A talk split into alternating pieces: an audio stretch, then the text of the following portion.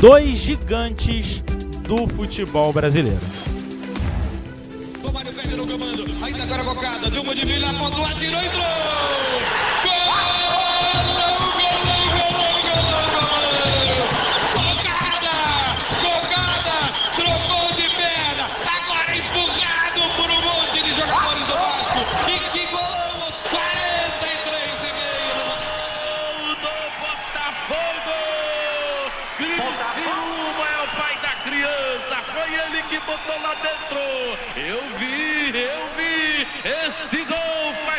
Parte do meu show, Paulinho. Juntos, três títulos sul-americanos, seis brasileiros e 45 títulos cariocas.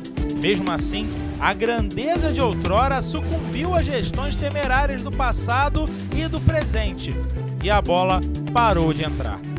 O futebol carioca terá em 2021 o menor número de participantes de toda a história.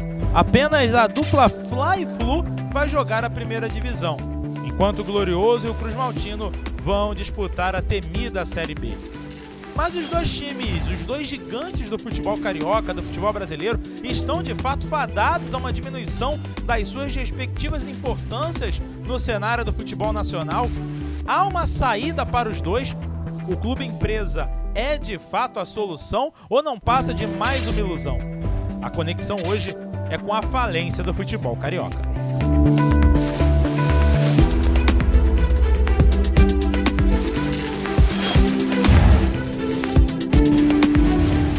Conexão 021 do Rio para o Mundo sem escalas.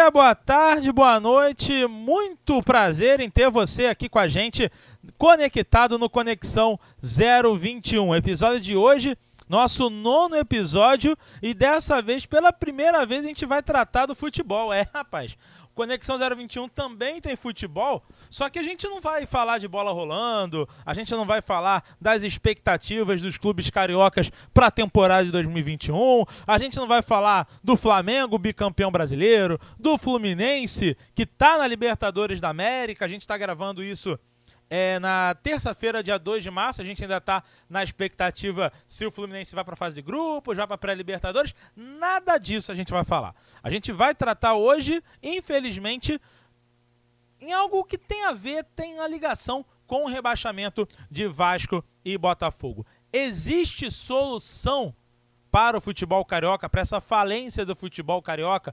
Dois clubes do Rio de Janeiro, Matheus, meu amigo Matheus Reis, Prazer enorme tê-lo de novo aqui conosco, como em todos os episódios. Quem diria que a gente teria dois participantes do futebol carioca no Campeonato Brasileiro? Isso quase aconteceu em 2014, porque o Vasco foi rebaixado né, em, em 2013 e o Fluminense também seria rebaixado em 2013, só que teve todo aquele problema com a portuguesa. O Fluminense acabou se mantendo na primeira divisão, mas isso está acontecendo de novo. Dois cariocas na Série B. Que situação, hein, Matheus? Prazer enorme tê-lo de novo aqui com a gente. Poderiam ser três, né? Porque o Flamengo também em 2013 quase também quase foi, foi rebaixado. O abismo foi para Série B. Também diante de toda uma questão de problemas é, extra-campo também que rondaram o time. Então era uma situação que não tinha acontecido ainda, mas era previsível.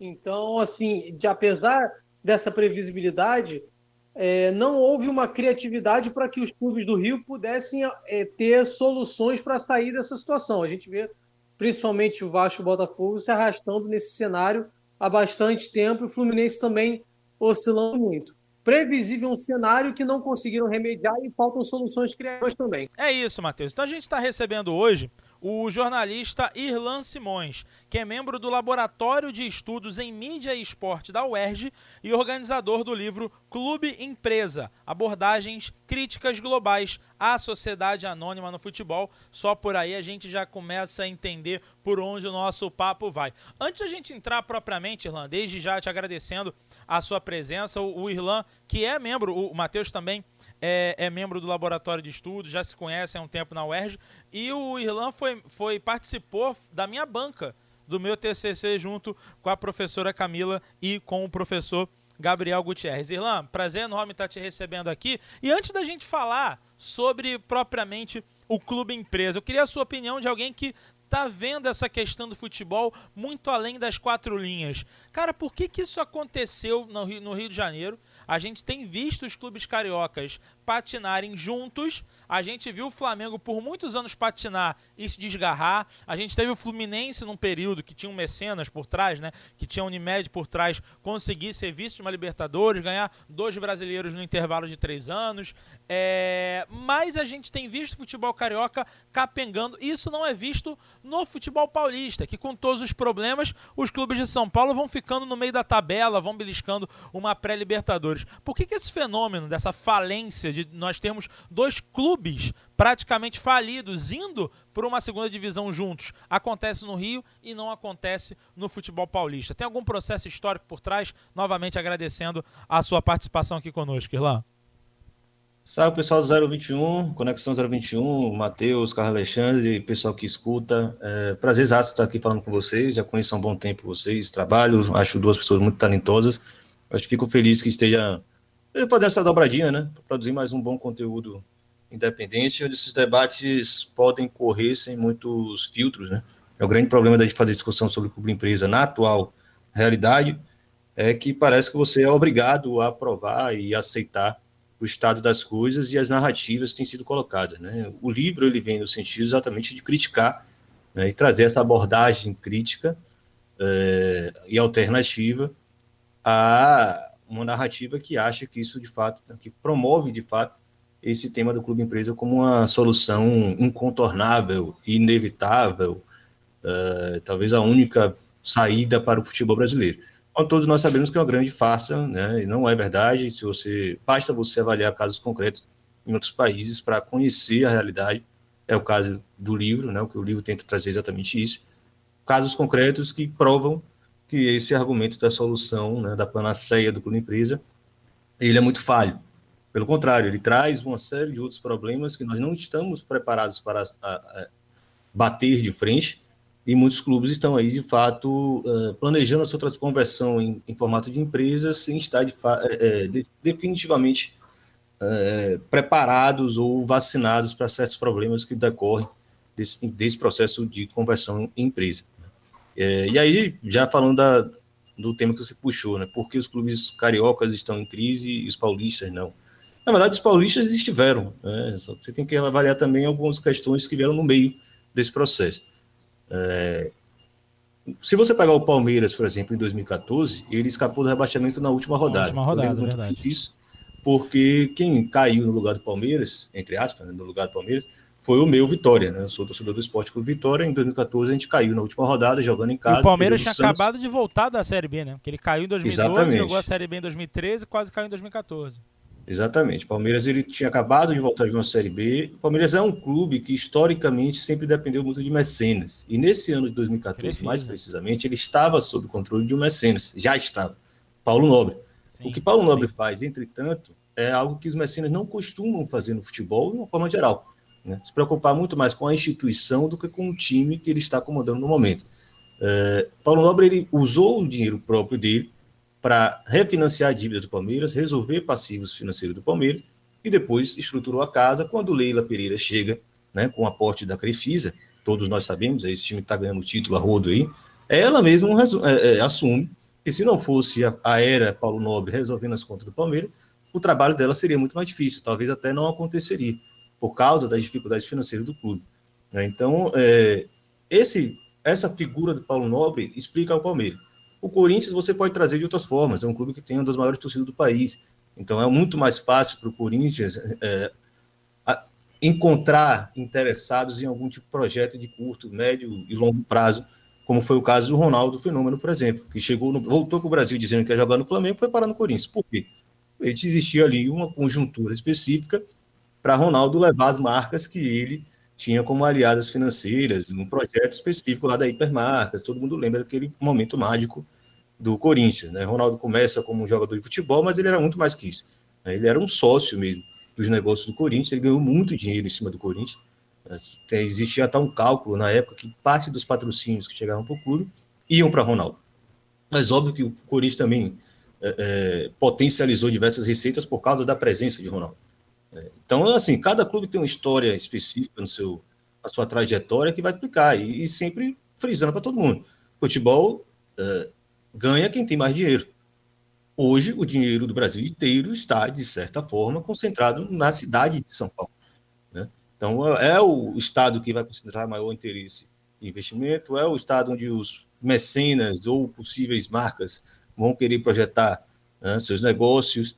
É, pode, por exemplo, observar também que o São Paulo está no momento ruim, porque não consegue encaixar uma boa parceria. Então, isso, é, essa oscilação é muito comum. Entendi. Mas, mas no caso aqui, maior, mas no caso aqui do Rio de Janeiro, assim, né? O que está por trás desses é, é, rebaixamentos? Toda hora a gente tem, se não um carioca na segunda divisão, um carioca muito perto da segunda divisão. Ano passado, o Vasco escapou na última rodada, no, o Fluminense escapou na última rodada no, no ano retrasado com o Júlio César, que depois foi pro Grêmio, pegando até pênalti num, num, num jogo, é, salvo engano, contra o Ceará no Maracanã. Ou seja, o tirando o Flamengo de 2016 para cá, é, Vasco, Botafogo e Fluminense, hora ou outra, um deles, se não os três, estão brigando para não cair. Tem algum fator por trás disso? Aí entra a grande questão, né? Eu acho que o futebol carioca não entendeu que ele não é o mais rico do país há muito tempo. Né? Então, isso, muito, muito dessa conversa passa por isso que eu estou falando. É, claro, você vai ter uma questão óbvia e evidente do problema da má gestão desses clubes. Né? São clubes é, é, que de fato foram comandados por péssimos dirigentes, né, cometeram inúmeros erros. O Vasco é um caso ainda mais específico por causa da, da oligarquia euriquista, se a gente pode falar esse nome, né, que comandou o clube durante muito tempo. É, quando esteve na oposição, fez de tudo para destruir o clube. É, a própria oposição que assumiu em circunstâncias muito específicas também não foi capaz né, de organizar o Vasco. É, mas se você colocar os quatro clubes cariocas, passaram por isso ao longo de 20, 20 quase 30 anos.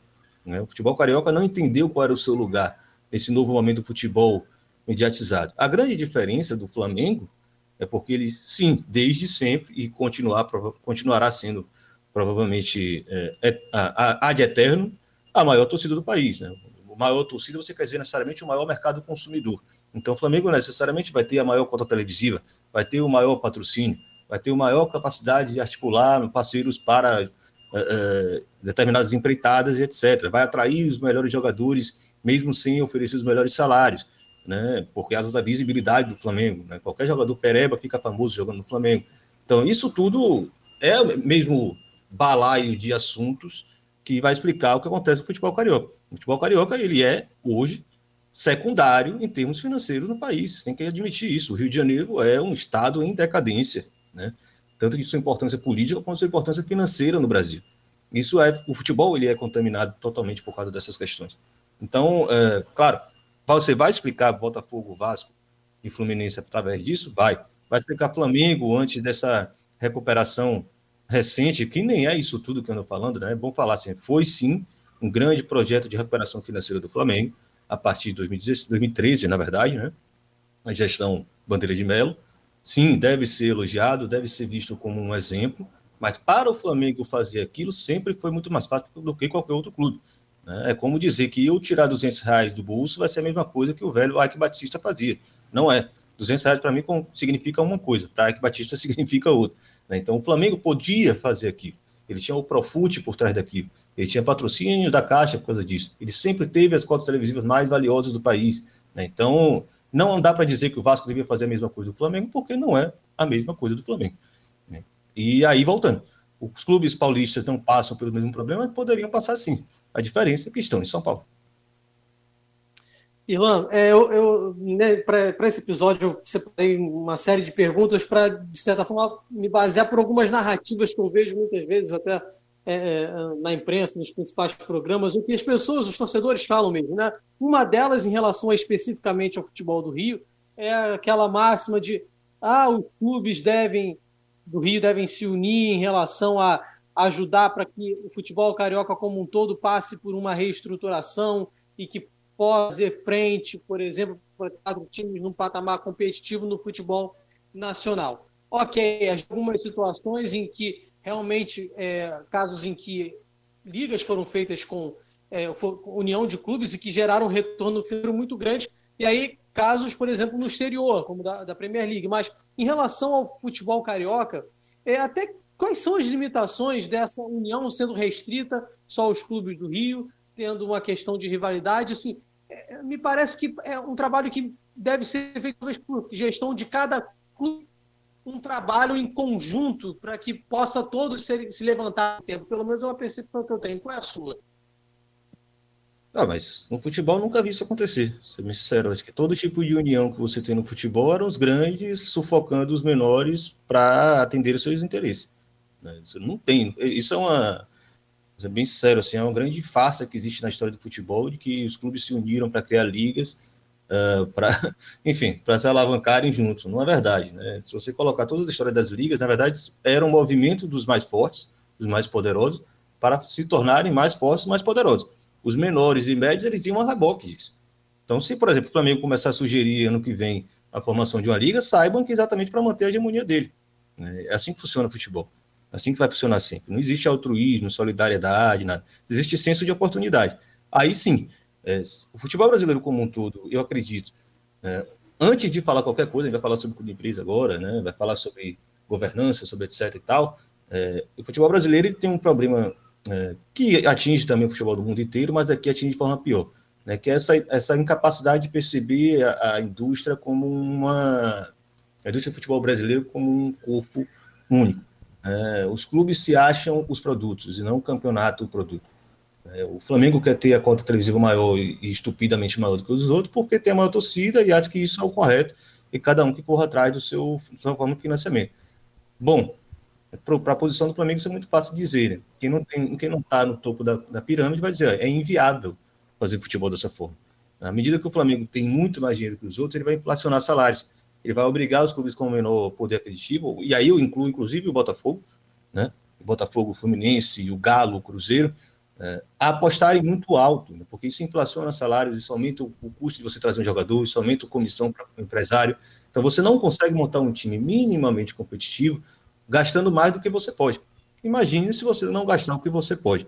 É, então, é, essa falta de percepção de uma de que o campeonato é o produto né, que deve ser vendido, e é bom que todos os clubes estejam financeiramente saudáveis para que o campeonato se torne mais competitivo e, portanto, mais atrativo.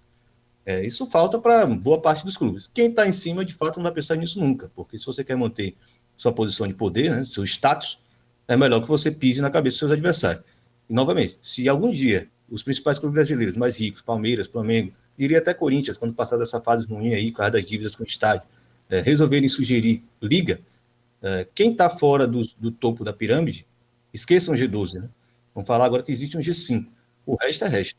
É, quem está fora do topo da pirâmide tende a perder muito mais do que ganhar, mas vai aderir porque é a única saída. Né? Se você não adere a essa liga, você fica fora do próprio sistema do futebol brasileiro importante você ter falado isso, justamente porque era um, um, tema da minha próxima pergunta, porque essa ideia de G12, talvez acho que está até também se esfacelando um pouco, porque a gente vê um cenário é, mais concentrado. E até que ponto isso acaba indo sobre a situação na prática do Vasco, do Botafogo. Agora há pouco eu recebi uma notificação de uma matéria na Folha de São Paulo falando dessa questão do G12, de que com é, o, o fracasso do e, e, do Botafogo, por exemplo, é algo até de se repensar e incorporar talvez alguma coisa relativa aos times do Nordeste, já que Esporte, Bahia, Fortaleza, Ceará conseguiram permanecer na, na primeira divisão, né? e com orçamentos talvez bem mais modestos. Então, até que ponto esse estrangulamento do que era antes G12, né, que era é, é uma das grandes marcas do brasileiro, né? 12 clubes em tese entrando para ser campeão. Né? E, e, cada vez menos provável isso acontecendo. Até que ponto complica a vida do Botafogo, do Vasco, de outros clubes? É, é isso, né? Eu diria que o G12 é um termo que já deveria ter sido descartado há muito, mas muito, muito, muito tempo. Né? Ele é, um, é um, uma ideia de clubes grandes que ela está ali ela é criada ali nos autos dos anos 60. Né? Se você tinha ali uma ideia de criar um, um campeonato Rio-São Paulo, dizia que aquilo era nacional, você tinha a Taça Brasil, que incomodava muitos clubes do Sudeste é, porque você fazia uma seletiva sul-sudeste para depois jogar contra o campeão do norte, né? no caso era norte nordeste de fato. Então, Bahia campeão em 59, basicamente só jogou contra o Santos, né, do sul. É, você tem uma série de clubes norte e nordeste que dizem que são vice-campeões brasileiros, porque na Taça Brasil era assim que funcionava. Né? Então, é, essa ideia você vai ter depois a formação da, da Roberto Gomes Pedrosa, né? Taça Roberto Gomes Pedrosa, e aí vai ter taça de ouro, taça de prata, tem uma série de misturas ali até formar o que a gente conhece como Campeonato Brasileiro, que eram campeonatos montados da cabeça da ditadura militar. Né? Então você vai pensar assim, pô, quais são as cidades ricas do país? Rio, São Paulo, Porto Alegre, Belo Horizonte. Né? Belo Horizonte não, você não diria cidade rica, mas Minas Gerais tem uma elite própria que financiava Cruzeiro e Galo naquele período histórico. É, e era um tempo de futebol que não tinha TV, né? Então era, você tinha os clubes de futebol né, que eles se financiavam basicamente por bilheteria de estádio. Então, se o seu estádio, o estádio da sua cidade, ele cabia 120 mil, você ia fazer um esforço para botar 120 mil e ganhar essa receita e pagar salário de jogador. Ou, e aí novamente frisando, da mão de mecenas. Né? À medida que o futebol vai crescendo em importância, é, os clubes que vão ganhando destaque são os clubes que têm mecena por trás. Alguém que bota uma grana para pagar o salário de um bom jogador, para comprar o passe. Na época existia isso, né? hoje não existe mais.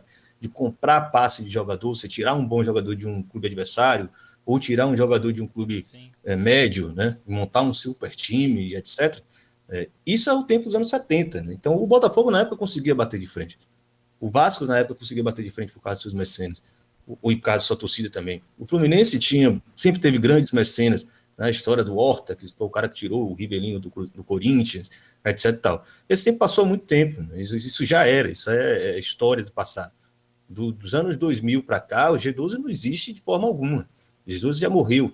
Né? E o que você consegue ter de clube com poderio financeiro, com mecenas, é caso muito raro. Você tem que ter um mecenas assim, não é mais um mecenas que vai botar 100 mil cruzeiros para pagar dois jogadores. Vai ter que ter o um cara que tem 50 milhões numa conta disponível para fazer uma brincadeira dessa, uma Crefisa da vida, né? um Paulo Nobre da vida. É.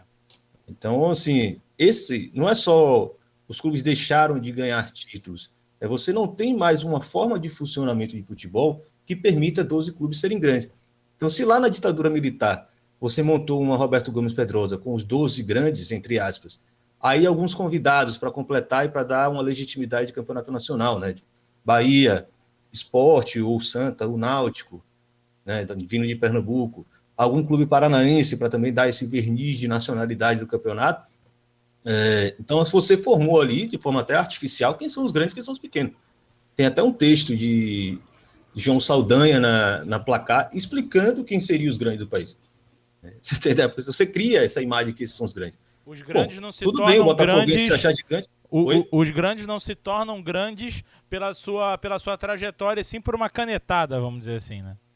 É, mas a, traje, a própria trajetória também é uma canetada, né? Se você observar a história sim, do futebol, sim, assim, sim. como é que um clube, o, o, Manchester City é grande ou se tornou grande? É. O PSG é grande ou se tornou grande? É. Mesma história, o futebol é, é uma história cíclica. O do City, do Paris Saint-Germain. Né? A gente fala muito. São, o futebol são... muda tecnologicamente, ele é. não muda muito no seu funcionamento. Né? Ele é, a mesma história está se repetindo. O do Mecenas, City... dinheiro, é, etc. O do City do Paris Saint-Germain é o mecenas dos anos 80 aqui do Brasil, lá na Europa agora, né? Enfim, pois é, pois é sem finalidade é. comercial alguma. O cara não quer ganhar dinheiro do futebol. É, ele quer, e aí é o doping, né? Inclusive o Manchester City tinha sido punido, não poderia mais jogar Champions League. Sinceramente, nem sei a que pé isso tá. Mas aí, diante dessa, desse cenário que você. Oi? Oi, Matheus? Foi revertido. Foi revertido. Essa né? situação do City foi revertida. É. Já o time tá, tá com passe livre para a Liga dos Campeões. Liga Se sofreu Campeões. alguma outra punição, foi mais do viés administrativo, multa não como tinha sido no início, sim, que sim. chegou até a barrar o time na, na competição, isso foi revertido recentemente. Deixa, eu, deixa eu só complementar o que eu estava falando. Claro, não, claro, claro, claro. alguém está ouvindo e falar, ah, esse cara é maluco. Porra, como é que o Botafogo também vai entrar na decadência dessa, o Vasco também. É, é óbvio que hoje Botafogo, Vasco, tem e Cruzeiro, quando caiu também, né? Tem um montante de dívidas que sufoca o clube né, na sua capacidade de investir no time competitivo, isso é indiscutível. Né? Então, se você cria um clube agora, um clube, vamos lá, nós três aqui criamos o clube empresa, e a gente está galgando né, a escada do futebol brasileiro e chega numa Série A, como o Cuiabá chegou agora. Né? Cuiabá nasceu como empresa e chegou na Série A, com grandes investimentos lá da, da família Dresch. É, É óbvio que o Cuiabá ou o nosso time aqui vai ter uma dívida muito menor do que os clubes que têm 120 anos de história. Claro. Óbvio. Isso é uma questão óbvia. Né? O passivo histórico desses clubes ele vai ser muito maior porque passa ano, entra ano, você, você acumula dívidas, entra um processo trabalhista, entra um processo civil, você tem que penhorar uma, um, um, patrimônio, você tem que vender, vender é, troféu. Isso é muito óbvio. Os clubes brasileiros, ele nunca foram. Aí entra a grande questão que a gente vai entrar agora na questão do clube empresa. Os clubes brasileiros, ao longo da toda essa história, eles foram muito pouco obrigados a resolver seus problemas financeiros. Você teve refinanciamento de dívida, você teve é, perdão de dívida, você teve, em alguns casos, um mecenas que veio resolver os problemas financeiros, mas ninguém foi preso porque endividou o clube de futebol. Esse Exato. é o problema do futebol brasileiro. Era como se, ah, ninguém, ninguém vai ser maluco de vir aqui e fechar o Flamengo. E vamos fazendo Óbvio. dívida. Óbvio. E vamos fazendo dívida. Ninguém vai vir aqui, vai ser doido de fechar o Botafogo. E aí, eu recentemente, a gente lá na, na, na Rádio Globo, a gente colocou no ar o, um dirigente que agora está entrando. É, eu esqueci o nome do, do, do, do, departamento do Vasco, mas é um cara responsável por, por implantar um compliance no Vasco. Né, para a gente não, para o Vasco não ficar mais refém de, de gestões temerárias, né? De, de pessoas que torram o patrimônio do clube de forma completamente irresponsável. E aí, diante de todo esse a cenário. Questão, Oi? A, questão é se realmente isso vai ter autonomia, né? É, Fiscalizar essa autonomia exato. de ter uma submissão. Muito complicado, muito complexo exato. também. Vai ter um compliance, ok, mas no papel muito bonito. O que, que vai ter de fato de prática, né? É. Até porque vai sucumbir a questões políticas do clube. Ainda mais o Vasco, que a gente sabe que é bem complicado. E, e nesse cenário todo que a gente está falando, surge o termo do clube empresa, o, o Irlan, que aparece para a gente como uma salvação. A salvação do Botafogo, eu estava cobrindo o Botafogo na época que começou, que os Moreira Salles começaram a falar, a, a movimentar essa questão envolvendo o clube empresa. É, e aí surgiu como uma solução para o Botafogo. Parece que o Botafogo parou no tempo no campo e a torcida, inclusive, só falava do clube empresa. O torcedor falava com a gente. É, é, Cara, e o clube empresa? E o clube empresa? O torcedor. Venderam uma ideia pro torcedor de que o clube empresa era a solução. Talvez, talvez o, o, o caso Figueirense tenha deixado o pessoal com o pé atrás. O, o Figueirense tomou um WO na Série B, algo que seria impensável há pouco tempo, porque os jogadores se recusaram a entrar em campo porque não estavam recebendo é, é, é, salário. E aí, é, como é que está essa situação nesse sentido? A gente teve recentemente até muita, muito debate na política. O Pedro Paulo, que é atual secretário é, de Fazenda, salvo engano, aqui da Prefeitura do Rio. Ele, na época, deputado federal, fez um projeto de lei para facilitar os clubes a se transformarem em empresas. É, tem alguma coisa nova? As coisas deram uma esfriada. Como é que você está enxergando hoje, né, março de 2021, essa conversa entre os clubes brasileiros para essa transformação em clube-empresa? Bom, vamos começar pelo Botafogo, porque foi isso mesmo, né? Moreira Salles é, resolveram ajudar o clube, já tinham comprado um terreno para fazer o CT do Botafogo. É, são botafoguenses de fato, é, nunca negaram isso e acharam que ser mecenas do Botafogo não era a saída. É, profissionalizar, entre aspas, o Botafogo, logo se tornar empresa, como diz a cartilha, para eles era a saída, então eles bancaram esse estudo. É, negócio que não funciona assim, né? O futebol é muito mais complexo que isso, e eu diria que são pouquíssimos, pouquíssimos casos de clubes no mundo que voluntariamente se transformaram em empresa. Então, para contextualizar quem está ouvindo não conhece muito futebol, é, Itália, Espanha, Alemanha, é, França, Inglaterra não, porque Inglaterra tem muita história para contar, né? mas principais países do mundo onde os clubes são empresas, os clubes se viraram empresas porque foram obrigados, não deixaram de ser associações civis porque quiseram. Ah, sentou uma assembleia, vamos criar uma empresa agora. Ah, não, não, é assim que funciona. Era óbvio que o Botafogo não ia passar por isso com tanta facilidade. É uma questão óbvia. Se você faz parte de um clube, você é um sócio de um clube, você tem também interesse em participar daquilo. Né? Você pode falar de uma forma mais simples, né? Queria a saída de um treinador ou a contratação de um lateral. Né? Mas tem o lado mais profundo disso tudo, que é participar da gestão do clube. Tem muitos sócios do clube que, quer, que acredita que pode fazer um trabalho melhor do que o seu anterior fez. Então, entregar o patrimônio Botafogo Futebol e Regatas para uma entidade privada ou para acionistas privados, por mais botafoguenses que sejam, É, não vai ser algo tão simples, porque você está necessariamente acabando com o direito de outros sócios de participarem disso. Ah, os conselheiros, pode falar o que você quiser. É, é assim que funcionam associações civis que comandam o clube de futebol. Você isso no mundo inteiro. Né? Então, ninguém virou empresa porque quis, virou porque foi obrigado. Então, eu, lá em 2019, podem procurar, eu tenho um projeto chamado Na Bancada, a gente tem acompanhado isso desde sempre. Eu fiz um plantão, uma espécie de um podcast só, eu falei, sobre essa, esse projeto do Botafogo. E falei lá na época, não é tão simples que vai acontecer isso, e mesmo que aconteça, não quer dizer que o Botafogo vai, do dia para a noite, virar um clube vencedor. Uh, no fim das contas, o que explica o fracasso do projeto SA do Botafogo é basicamente a ausência de investidores. Eles projetaram um número X de botafoguenses ilustres, que é botar tanto de dinheiro, arrecadar tanto, resolver as dívidas do clube e fazer a máquina, a, a, locomotiva botafoguense né, correr. Não aconteceu, não encontraram sequer os investidores. Ah, tem a pandemia, tem tudo bem. Ou seja, mas o projeto como um todo fracassou porque achou demais das coisas, esqueceu como é que o futebol funciona. Né? Então, achismo tem bastante. De vez em quando um pessimismo vale a pena. O meu pessimismo, o Botafoguense que me ouviu, acho que está menos triste do que o que não me ouviu. Né? Por mais que eu seja pessimista demais, e alguns até me xingaram por estar tá jogando água no chute do Botafoguense, mas acontece.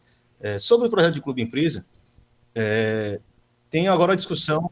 O, existiam dois projetos rivalizando. Eu vou tentar ser um pouco mais sintético nisso, claro, que, claro. Eu, que se alonga demais.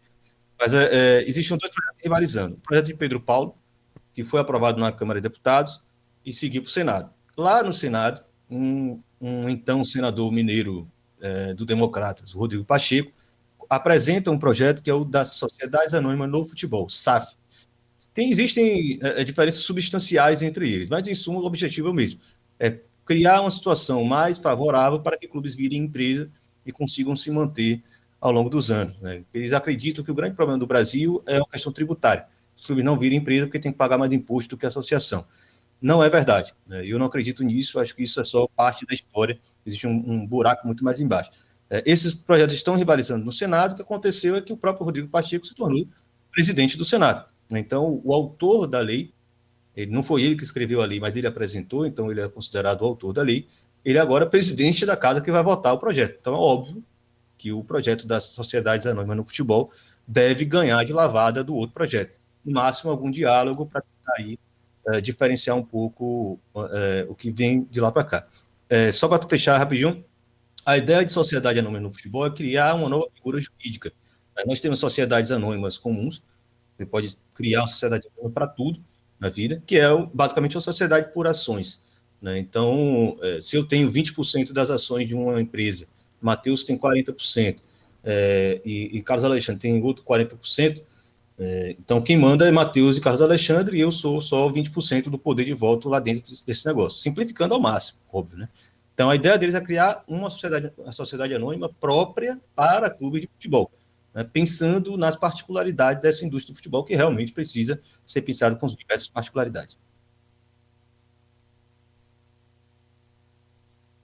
Então, é, é, é isso que era a, a principal pergunta que eu, que eu ia fazer. O, o, clube empresa no Brasil, com todas as críticas que, que a gente tem, que tem uma questão de, de elitização, de menor participação é, política nas decisões, o que não faz, porque há muitos anos já se fala disso, o que não faz realmente isso deslanchar, é, tanto em discussões no Congresso, quanto de clubes realmente é, é toparem esse, esse caminho. Por mais criticado que seja, a gente está aqui também para falar sobre esses problemas. Mas, na sua visão, o que não fez o projeto de clube encalhar no Brasil?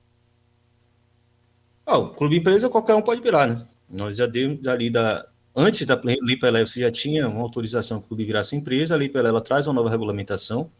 É, a ideia da Lei Pelé, da Lei Pelé é que isso fosse obrigatório, né? Se fossem obrigados a virar empresa, como foi em Portugal, na Espanha, na França, como eu já falei, e na Itália, por exemplo. É, mas cai a obrigação e felizmente caiu, né? Porque no período que a Lei Pelé ela se tornaria né, obrigatória, né? ali nos, nos idos dos anos 2000, é, o Brasil tá, atravessa uma crise cambial monstruosa, então era muito provável que muitos clubes fechassem as portas, né, se tivessem de fato aderido. É, dois clubes aderiram antes da obrigação, Bahia e Vitória, o meu Vitória e meu rival Bahia, criaram Bahia SA e Vitória SA, é, passaram dois anos aí de interessantes, porque o dinheiro estava sobrando em comparação com os rivais, mas em 2005 os dois caem juntos para a Série C, de forma inédita. Né? Então, esse, essa é uma história do clube empresa no Brasil. Não é por falta de interesse, não é porque nossos dirigentes são arcaicos, não é porque nosso país é atrasado e isso é o Brasil, né? aquela coisa meio vira-lata, onde se fala de tudo de Brasil. Não, é porque a história do clube empresa no Brasil é de fracasso, é de ausência de crise de sucesso, de ausência de perspectiva real, concreta, de melhoria do nosso futebol. Né? Alguns clubes estão começando a tentar entender se dá para, com o clube empresa, melhorar a sua atual situação calamitosa. Né? Então, no mínimo, para começar essa conversa, tem que entender. O clube empresa não resolve absolutamente nada. É, o clube empresa é uma possível, talvez, alternativa de um clube muito bem organizado, ciente dos seus deveres e direitos, de captarem recursos com investidores privados que vão cobrar o retorno deles futuramente, a não ser, novamente, que sejam mecenas e não estejam preocupados em retorno financeiro, apenas em retorno esportivo para os clubes que eles comandam. Né? Isso é a história do clube empresa no Brasil. Não engrena, é, é o que entra, né? A Lei Pelé já foi alvo de revisões algumas vezes. Como os clubes não tinham interesse real nenhum de virar empresa, porque não há casos de sucesso, exceto aqueles pequenos clubes interior de São Paulo, uh, os clubes de menor porte mesmo, criados para serem empresas que surgem e morrem todo ano no Brasil. Né? Por isso que eu não me iludo com o Cuiabá. O Cuiabá, quando os Dreads resolverem sair da brincadeira, o Cuiabá vai fechar as portas. O São Caetano dúvida. era clube empresa, Rilan? Oi? O São Caetano, que fez sucesso nos anos 2000, era clube empresa? É, ele fez, começou a fazer sucesso nos 90 ainda, é, né? Em 98. Isso, isso, isso. É, ele, é, ele, ele, surge não, na Copa João Avelange em 2000, não, né? Porque um exemplo de clube que emerge foi vice-campeão brasileiro por duas vezes consecutivas, é vice-campeão de Libertadores em 2002, perde por Olímpia final, e depois é, é, é, some. O Paulista de Jundiaí também.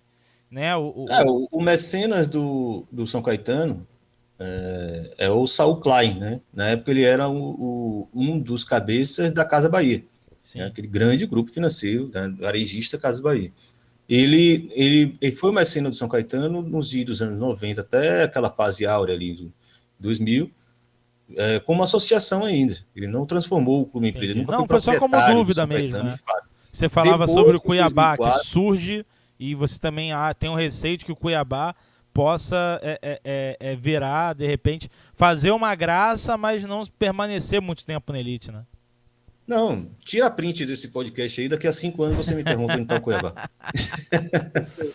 Pode deixar, tá gravado. Mas é tá isso, é, é, o, o, São Caetano só vira empresa em 2004, que é exatamente quando começa ganho a derrocada. Ganha o Paulista e... O Mecena sai e fica só a empresa. Acontece. É assim como vários clubes de futebol. O Cuiabá é isso, é aquele ascensão, essa ascensão do Cuiabá dura até enquanto os Dress estiverem interessados em mergulhar dinheiro. Eles falaram que se não subisse da Série B nesse ano de 2020 para 2021, da Série B para a Série A, perdão, é, eles iam abandonar o projeto. E ia abandonar mesmo. Acontece com vários clubes. O Imperatriz do Maranhão subiu para a Série C, está fechando as portas. Uh, o Salgueiro, lá de Pernambuco, né, que é bancado por um grupo da cidade de Salgueiro, uh, ele queria abrir mão da participação na Copa do Nordeste e na Copa do Brasil, porque não queria mais gastar dinheiro com futebol. Futebol é um brinquedinho, é brinquedinho meio caro. Cara. Aqui no é, Rio a gente teve exemplo É divertido. Macaé. Surge também como um grupo de, de, de empresários, ganha o título brasileiro da Série C, disputa uma Série B, mas não consegue se manter. E aqui o clube que nasce com essa projeção aqui no Rio de Janeiro, com essa ambição, é o Boa Vista de Saquarema. Boa Vista Exatamente. é um clube empresa, sempre foi desde da sua fundação, salvo engano, em 2004, né, que ele é a união do Barreira com outro clube também lá de Saquarema, que agora não me recordo. E, e ah, a gente quer em não sei quantos anos estar disputando a Série B do Campeonato Brasileiro. Não consegue nem disputar a D com frequência, né? Não é, não é brincadeira barata, como você diz, né? Não, e, e assim, essa história do, do, São Caetano que o, o Irlan falou, é, eu confesso que eu não sabia. Eu não, eu não sabia que em 2004 o clube tinha virado empresa. Eu vou explicar por quê. Porque a história de derrocada que é difundida em relação a, a, ao São Caetano passa muito pelo que aconteceu com o Serginho, Serginho que era zagueiro do clube. E ali, depois ali, do, do, incidente que levou à morte dele, é como se ali fosse um ponto de virada que tudo caiu. Mas em nenhum momento, pelo que eu pude ver em discurso de imprensa, seria algo até interessante pesquisar. Não houve nenhuma menção, eu não vi na imprensa nenhuma menção ao fato de ter virado na empresa, como uma também. das causas que derrocaram. Foi o que aconteceu com o, o, o Serginho, que marcou o clube, depois o clube foi punido com perda de pontos no campeonato pela negligência e tudo mais, e dali em diante dívidas, to, tocam os como dívidas e não falam, não mencionam a questão do, do clube empresa. Uma questão assim, importante de como é, é, os cases de fracasso também não são muito atrelados. A causa de, de, um, de, um, de um fracasso de um clube associado clube empresa. A, a, clube, o clube empresa como um desses fatores de forma explícita, né? Já que a gente tem muitos cases de mais de fraco que de sucesso, Carlos. Faz a, a gente aí. não e a gente teve agora o caso do Figueirense na Série B que teve WO, inclusive na Série B. O próprio São Caetano esse ano tomou uma goleada esse ano, temporada de 2020, né? Tomou uma goleada de 9 a 0 na Série D e quase não disputou a Série D. Chegou a falar que não iria disputar a Série D, mas conseguiu depois disputar. Ou seja, os clubes empresa que de fato são clubes que têm uma abrangência um pouco maior, como é o caso do Figueirense, que foi vice-campeão da Copa do Brasil em 2007, o, o, Figueirense quebrou. O que aconteceu com o Figueirense foi quebrar. Você tinha aquele, aquele zagueiro, salvo engano, alemão o nome dele, que ele, ele, ele, ele falava o tempo todo de como era complicada a situação no Figueirense de faltar tudo no clube né? Enfim. E era um clube empresa. E aí, o, o Irlande, antes também do, do, que você falou sobre clube empresa, eu fico, fico, pensando assim, um torcedor em casa ouvindo a gente. Pô, eu tava aqui imaginando, cara. Pô, o, o, meu clube, o meu time ia mudar a partir do clube empresa e aí chega o cara e bota água no meu chopp, clube empresa, não é isso tudo que eu estava imaginando. Quais seriam as melhores saídas então para os clubes para eles é, entrarem de vez, se tratando, vamos, vamos, é, focando aqui no nosso caso aqui, Botafogo e Vasco. Se não é o clube empresa, qual é a solução para de fato eles entrarem na era do futebol moderno e pararem pelo menos de patinar, de toda hora ficar disputando Série B, toda hora ficar brigando para não cair, porque a grandeza histórica, né, de Vasco e de Botafogo é, não são clubes para ficar brigando aí. O que, que esses dois clubes podem fazer para voltar para o patamar de elite do futebol brasileiro? Bom, só para a gente fechar, né, arrematar aquilo que a gente estava falando antes, né, clube empresa e, e clubes menores, né, que o cara, o, o, dono abandona, o mecenas abandona e o clube fecha. Não é o caso de Botafogo e Vasco. Né? Botafogo e Vasco são duas instituições centenárias de imensa torcida, é, onde nunca vai faltar interesse de comando. Né? Você nunca vai ter as pessoas abandonando o Vasco e o Botafogo, porque, enfim, deixa morrer que ninguém se importa. Isso aconteceu com o São Caetano, porque o São Caetano foi um clube fundado nos anos 90, estava engano em 98, e sempre foi de uma cidade muito pequena, onde a população em geral torcia para os clubes da capital. Né? Natural que o São Caetano seja abandonado. Ninguém vai pegar uma bomba daquela para um clube que não tem torcida, ou seja, não tem público consumidor que vai sustentar aquilo. O Vasco, o Botafogo, pode estar onde for, né, na draga que for, continuam sendo Vasco e Botafogo. O Botafogo de Garrincha, o Vasco de campeão da Libertadores, né? E Dinamite e tantos outros craques. É, o Botafogo de Newton Santos, enfim, é isso é um pouco da história do futebol, né? Você comandar esse clube na pior situação que esteja, ainda se dá aquele status de presidente de um clube de futebol desse porte. É, então, assim, é muito diferente falar de Vasco e Botafogo se transformando em empresas comparando com aqui ó, a minha lista aqui de clubes que bateram na Série A, ou pelo menos na Série B, com esse formato que a gente estava falando. Bragantino, é, claro que com o Red Bull é outra história. É. É, Brasiliense, Cuiabá, Duque de Caxias, Etige um dia aí que também já foi paulista, né? De São Paulo. É, Grêmio Barueri, Barra Prudente, porque mudou de cidade durante determinado tempo. Guarantiguetá, que virou americana durante outro momento, a história é igual. Ipatinga, de Minas Gerais, Ituano já assumiu também, Ituiutaba barra Boa Esporte de Minas Gerais, Luverdense de Mato Grosso já assumiu, Marília de São Paulo, nunca mais vimos, Mogi Mirim de São Paulo morreu, Oeste Barueri, que é esse Oeste que acabou de cair para a Série C, finalmente, São Caetano, que vocês já falaram, União Barbarense lá no começo do ano de 2005 e União São João de Araras, né? Vocês lembram muito bem, o primeiro clube empresa do país. É, caso de Vasco e Botafogo, Se for para tentar resolver de alguma forma, tem que entender o seguinte: é, virar empresa, você cria uma série de outros problemas que você não está preparado para encarar. É que nem aquele meme do Twitter, né? Vocês não estão preparados para essa conversa. É, como empresa, tem, tem várias questões envolvidas. Primeiro, se você está partindo do ponto de vista de que esses investidores vão colocar dinheiro, vocês vão resolver as dívidas dos clubes, e aí o clube vai deslanchar e agora vai virar uma máquina de gerar dinheiro e conquistar títulos, isso é uma grande ilusão. Né? Clube de futebol no mundo, quase nenhum dá dinheiro. Quem dá dinheiro não ganha título. Né? Conquistas esportivas geralmente são necessariamente fracassos financeiros. Quem quer botar um clube para ser campeão de alguma coisa, para conquistar título, para chegar, subir de patamar, etc., tem que desembolsar muito dinheiro para tornar um time competitivo, comprar jogador, pagar salário mais alto, ter uma instalação melhor, etc. e tal. Então, o que acontece em muitos clubes, principalmente aqueles que recebem, né, que, que acolhem investidores meio desligados de como funciona o futebol de fato, é se endividar em um nível absurdo, um nível impensado porque esse dinheiro não vai retornar para esse investidor. E aí começa o litígio de boa parte dos clubes de futebol. Então, se Vasco e Botafogo forem por esse caminho, muito provável que isso vai entrar água. É, existem outros casos de clube-empresa, onde o dono não está preocupado com o retorno financeiro, vai botar dinheiro, vai resolver o problema e vai tentar usufruir daquilo para outras perspectivas. Né? O artigo introdutório que eu faço no livro explora um pouco o perfil desse tipo de dono de clube de futebol ele se utiliza da imagem que o clube garante, né, da projeção de imagem que o clube dá, né, ele explora o clube como um mecanismo de captação de poder.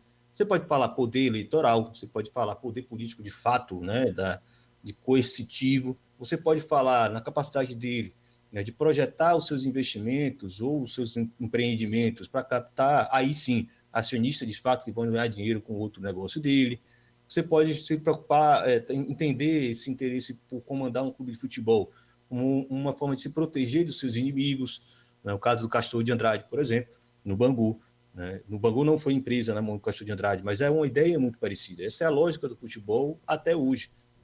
Não é porque uma coisa é o estado de, do Catar financiando o PSG, que isso tem uma diferença substancial do que é um Castor de Andrade bancando o Bangu. Exato. Né? A questão é de escala. Né? Mas o interesse, no fim das contas, não é ganhar dinheiro com futebol, é aproveitar o poder que o futebol tem de projetar a imagem do seu dono, ou seu mecenas, ou seu proprietário, ou seu dirigente, seu patrono, como gostava de Castor chamar. Né? Então, isso é a máxima do futebol. Não sou eu que estou falando. Isso é, bom, inúmeros pesquisadores falam isso. Eu estou atualmente lendo um livro sobre futebol inglês, é, o Jim Keegan, Vale muito a pena. O nome é Punk Football, né? Fala sobre o crescimento do fan ownership no futebol inglês, né? Que é a ideia dos clubes, torcedores se tornando dono de clube. Ele avaliando o futebol inglês nos anos 1880 e os tempos atuais, ele falou: muda algumas coisas, mas o princípio central é o mesmo. É se aproveitar do poder né, de projeção que o clube de futebol dá para os seus interessados. Se o Vasco e o Botafogo não entenderem isso, a chance de se quebrar assim de empresa, e aí você fecha as portas mesmo, não se engane, é muito grande.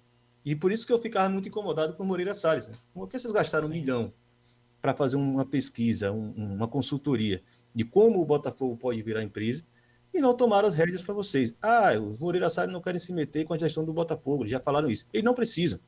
Eles bancam um nome que represente a ideia dos Moreira Salles, eles são donos de banco, são donos de uma fortuna, eles podem abrir uma linha de financiamento para o Botafogo arrumar suas contas, como o Paulo Nobre fez com o Palmeiras. Esse Palmeiras que estamos vendo aí, estamos vendo aí, só existe porque Paulo Nobre pegou a fortuna dele e resolveu as contas do Palmeiras. Ele pegou o dinheiro daí de volta, inclusive. É né? um caso raro do futebol. O Palmeiras pagou de volta o que ele emprestou. O Moreira Salles podia ter feito isso com o Botafogo, ao invés de inventar essa ideia de SA, que tirou totalmente o foco do clube e fez o clube cair para a Série B. Né? E enganou o torcedor, que sim, dá até sim. pena de ver o Botafoguense iludido com essa história aí.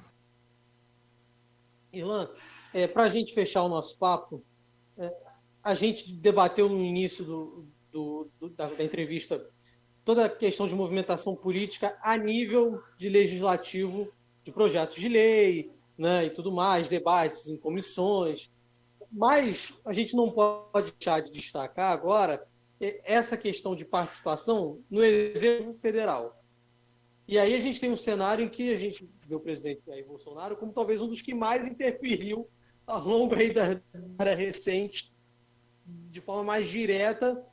De certa forma, nos comandos do futebol, com MP editada para mudar direitos de transmissão, regras de direitos de transmissão, TV estatal tendo intervenção de secretário de comunicação para transmitir né, na última hora a seleção brasileira pelas eliminatórias, enfim, muitos dirigentes indo a, a, a Brasília, quase numa pechinchar de pedir, por favor. O que, que você vê dentro de toda essa discussão sobre o clube empresa, desses fatos que a gente está mencionando agora, um projeto de, de poder de Bolsonaro sobre o futebol?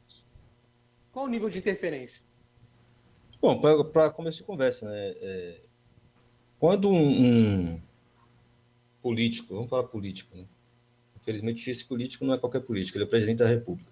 Mas quando ele se mete com o futebol, é, obviamente é para tentar reverter os, as mudanças, né? as, as, as alterações que são feitas para fins políticos próprios. Né? O que Bolsonaro faz com a MP não é tentar resolver um problema do futebol brasileiro, é atacar a Rede Globo. Simples. É basicamente isso. E fazer média com o Flamengo, no momento que a popularidade dele estava caindo. Não é Exato. nada, não é nada, e são aí... 40 milhões de pessoas. Exato. Tem uma casadinha aí que é maravilhosa. Né? Ele percebe que ele pode fazer algo a favor do Flamengo, se utilizar disso sobre o Flamengo e, ao mesmo tempo, atacar um, uma adversária política dele, que é a Rede Globo. Ele, desde que ele entrou na, no palácio lá do Planalto, ele deixou claro que a Rede Globo era inimiga, ele ia acabar com a Rede Globo os, os apoiadores dele, é, cabeça de vento, realmente acreditam que a Rede Globo está tá indo à falência, mas tudo bem. Ganhando um rio de dinheiro com o Big Brother aí. Se duvidar, um dia vão abandonar futebol e só fazer reality show e a gente vai ficar chupando o dedo com, com as migalhas aí que os dar, mas tudo bem. É, então, assim, num tema como clube empresa, é muito difícil ele conseguir reverter isso para capitalizar politicamente ou criar uma narrativa em torno disso, porque ele não quer. Né? O, que, o, que, pra, o que parece mais interessante para ele? Bajular e a, agradar os dirigentes dos principais clubes do Brasil, como ele fez com o Flamengo, é, e reverter isso para interesses políticos dele próprio, ou tentar mexer em interesses que são muito profundos que envolvem os clubes. Né? Pense assim, ele dizer que o Botafogo tem que virar empresa. Não, não, não bate muito bem, né? não, não, não dialoga, não comunica nada que realmente sirva a ele. Então, é um tema tão complexo é, como nós estamos aqui há uma hora discutindo, sem esgotar nem 10% da profundidade que esse, esse tema exige, né? existe um livro inteiro, existem oito lives na bancada que você pode assistir para tentar entender, pelo menos, parte desse, dessa complexidade. É, não é um tema que, ele, que Bolsonaro vai conseguir explorar para ganhar politicamente. Ele precisa do que é mais chulo possível, né? que é mais fácil possível de explorar. Né? A MP é, 984, que agora parece que vai botar outra MP com o mesmo teor, né, que é o, a, MP do direito de mandante, é, era, ali sim ele tinha algo que ele conseguiria explorar. Primeiro, ele dizia que existia o monopólio da Rede Globo, como se isso não fosse também a arte dos próprios clubes. É, ele ataca a Rede Globo diretamente como alguém interessado em atacar o futebol brasileiro. Né? Ele se agrega, como você bem falou, agrega ao interesse do clube de regata Flamengo, não é qualquer coisa, é 20% da população brasileira que a diretoria, inclusive, está manipulando, porque para o Flamengo talvez fosse melhor ter uma liga do que ter esse caos que vai virar esse cada um por si. É, então, assim, no tema do clube empresa não há, de fato, uma margem interessante para Bolsonaro trabalhar. É muito difícil ele conseguir capitalizar isso para fins próprios, né? A não ser que ele, enfim, faça parte de um clube e com o clube empresa ele reverta isso. Já aconteceu em outros países, mas do ponto de vista eleitoral. Né? O, o Sebastião Pinheiro, por exemplo, não era presidente da República. Ele é, promove a transformação dos clubes chilenos em, em clube empresa. Como ele já é um cara bilionário, ele se torna um dos acionistas principais da Blanco e Negro SA, que é a empresa que vai comandar o Colo-Colo. É uma espécie de Mengão do, do Chile, sempre foi, né? com a diferença que tem muito mais título que os adversários. É, e aí, a partir do Colo-Colo, ele ganha quatro títulos consecutivos, o grande investimento de aliados políticos dele. Né? A Blanco Negra SA recebe muito dinheiro, monta o melhor time do Chile, ganha quatro campeonatos seguidos em dois anos, né? porque lá são dois campeonatos por ano, eram dois campeonatos por ano. Ele ganha apertura, clausura, apertura e clausura. Na sequência desses quatro campeonatos, vem a eleição do Chile. Óbvio que Pinheira se lança candidato a presidente da República e é eleito. Né? Então, assim ele conseguiria usar a ideia do clube empresa, né? mas é muito difícil hoje na conjuntura brasileira, no contexto atual, Bolsonaro explorar isso politicamente. Quando ele não tem nada que explorar politicamente, então ele não se mexe. é um assunto que ele simplesmente cagou e andou. Né? Ele largou na mão de Paulo Guedes a questão tributária. Uh, nenhum aliado dele se meteu de fato no tema. Você pode observar aí, ninguém está envolvido com o tema clube empresa, né, dessa nova regulamentação. Tem, inclusive, gerado muita irritação das pessoas que estão envolvidas com isso, com esse tema na indústria, né, porque há uma inércia do governo federal. Um tema que é, sim, importante do ponto de vista dele. Né? Do meu lado, eu acho que ele é muito mais perigoso do que importante. É, e contrapartida, o tema de direito de transmissão não, nunca sai de pauta.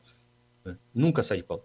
Assim que a MP caducou, porque Rodrigo Maia não queria que ela fosse votada, no dia seguinte, quatro deputados, tanto de oposição quanto de situação, colocaram um projeto de lei com o mesmo teor. Aí Bolsonaro vai de novo, sambar em cima disso, aparecer em estádio, dar tchauzinho, ou não aparecer se ele não puder fazer gracinha. É verdade, né? Enfim, se o Bolsonaro entende a questão da clube empresa, né? Com a diferença.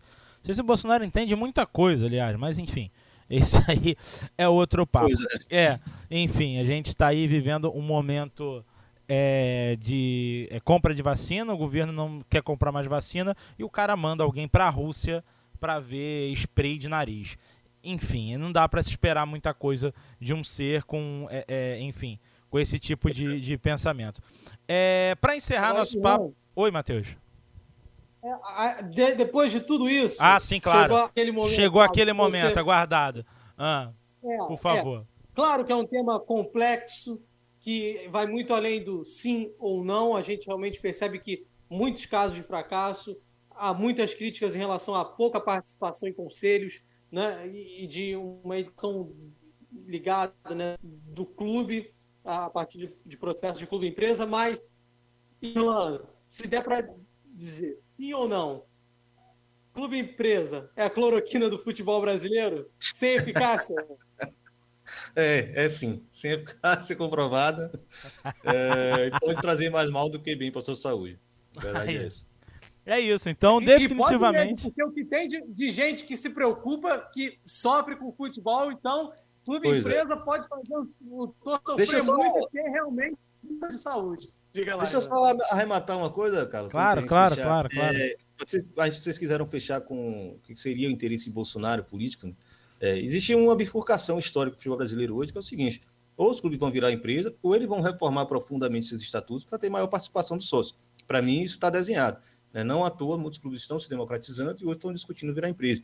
Né? Os, os oligarcas estão começando a, a abrir mão daquilo e não querem que seus clubes democráticos. É, é uma das saídas, né, que eu acho muito mais saudável e inteligente. Porque se o clube quiser virar empresa com estrutura democrática, a chance de dar errado é muito menor. É, nesse debate, e aí a gente é muito atacado, né, é, porque hoje o Brasil virou isso, e dizer que ser contra clube empresa é coisa de esquerdista, de comunista, de socialista, soviético, etc.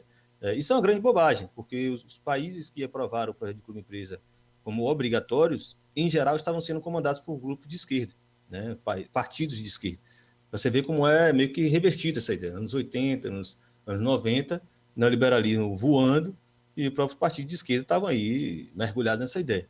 É, dessa forma, pensando dessa forma, entendendo isso, é, como algumas pessoas não fazem esforço em entender, é, é muito possível, inclusive, que em algum momento, se acontecer daqui até o fim do mandato dele, que eu espero que seja o mais breve possível, Bolsonaro acabe dependendo dos clubes como associação, e não o clube como empresa. Porque pode ser que ele encontre aí um fio de uma narrativa onde ele consiga atacar os empresários que querem tomar os clubes, defender algum aliado que está na frente de algum clube, atacar a Rede Globo e aí tentar politizar novamente esse debate, porque ele funciona assim. Né? Ele joga o caos para politizar em cima é claro. debates muitas vezes rasos e baseados em mentiras, como tu, como é o caso da cloroquina aí. É, o bolsonarismo até no futebol se alimenta da, da, da, fake news, né? Enfim. Irlan, muito obrigado pela sua participação. É um papo, como você disse, a gente está aqui há uma hora trocando uma ideia sobre clube empresa e a gente não chegou nem em 10% de, de, de falar sobre tudo. É um tema complexo e até para galera que tem um interesse maior. Você quer deixar algum canal para a galera é, é, é, se informar e até mesmo para divulgar o seu livro que você organizou que é o Clube Empresa Abordagens Críticas Globais à Sociedade Anônima no Futebol, Ilan. Bom, o, eu, como eu falei antes, eu tenho um podcast chamado Na Bancada. É, você pode acompanhar ele no arroba na bancada underline no Twitter, é a rede social que a gente tem mais atividade. O YouTube, a gente faz várias lives, né? Não é um canal bem Sim. propriamente dizendo, mas uma um plataforma de lives que a gente usa. Tem um, oito vídeos lá sobre clube empresa, né? conversas longas, cada um sobre um país ou sobre um, recorte específico, baseado exatamente no livro que você falou. É, então, sugiro aí, na bancada podcast no YouTube, você vai encontrar esses, esses vídeos todos lá para se aprofundar. Né? São mais de 16 horas de, de conteúdo, fique à vontade para estudar se você quiser. Se não quiser, vai se enganando que anda falando por aí. Não sou eu falando, não, são pessoas que viveram Exato. isso, são sócios de clubes, pequenos acionistas de clubes espanhóis, etc. Né? São estudiosos do tema. Eu só fiz organizar o time e entregar os coletes. É, o livro Clube Empresa, abordagens críticas globais, sociedades anônimas no futebol. É, ainda está disponível no site da editora Corner, é, www.leiacorner.com.br. Vai lá, se procura o livro, pode comprar. Está na reta final, estou decidindo se vou reimprimir mais, talvez seja só comigo. Então você pode falar comigo no Twitter, arroba Irlan Simões, não tem erro, sentiu, obviamente. É, e em breve pretendo lançar aí o, o formato em e-book, né, para distribuir mais, chegar em outros países, tem gente de outros países procurando o livro para discutir.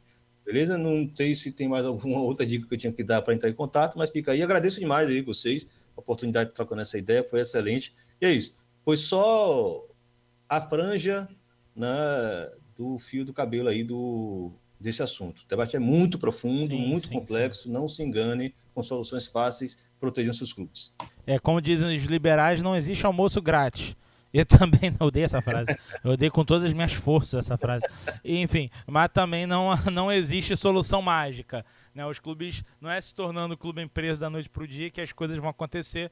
É só a gente ver também o caso do Figueirense. Matheus, suas considerações finais, meu brother. Prazer estar contigo mais uma vez, eh, Carlos Irlan, pessoas que conheço há, há bastante tempo e tem bastante é, apreço pelo trabalho que fazem, principalmente o Irlan.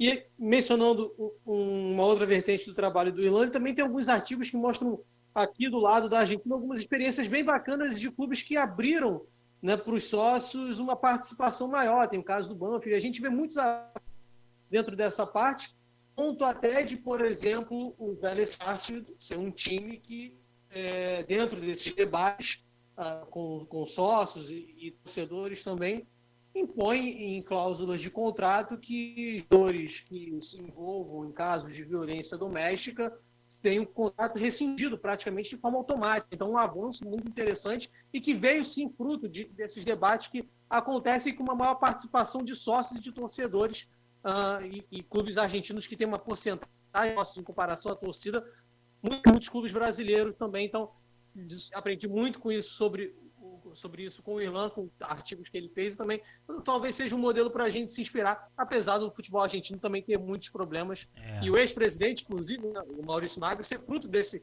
desse processo todo que a gente estava falando com, com Boca Juniors, Carlos Alexandre. Um abraço. Valeu, Matheus. Obrigado, Irlan. Valeu, você fica acompanhando a gente. Tem muito assunto bom aí para trás. Dá uma olhadinha aí no feed. Ouve os outros episódios. Alguns episódios a gente tava falando de eleição, coisa e tal. Já ficou perecível. Mas tem muito assunto maneiro aí para trás. Dá uma pesquisada aí no nosso feed. Segue a gente aí no Spotify, no Anchor FM, no Google Podcast. Faz a sua assinatura aí de graça e fica por dentro de tudo que a gente colocar os novos episódios aqui no Conexão 021. Valeu, galera. Um abraço. Até a próxima. Conexão 021 021 do Rio para o Mundo sem escalas. Valeu, tchau!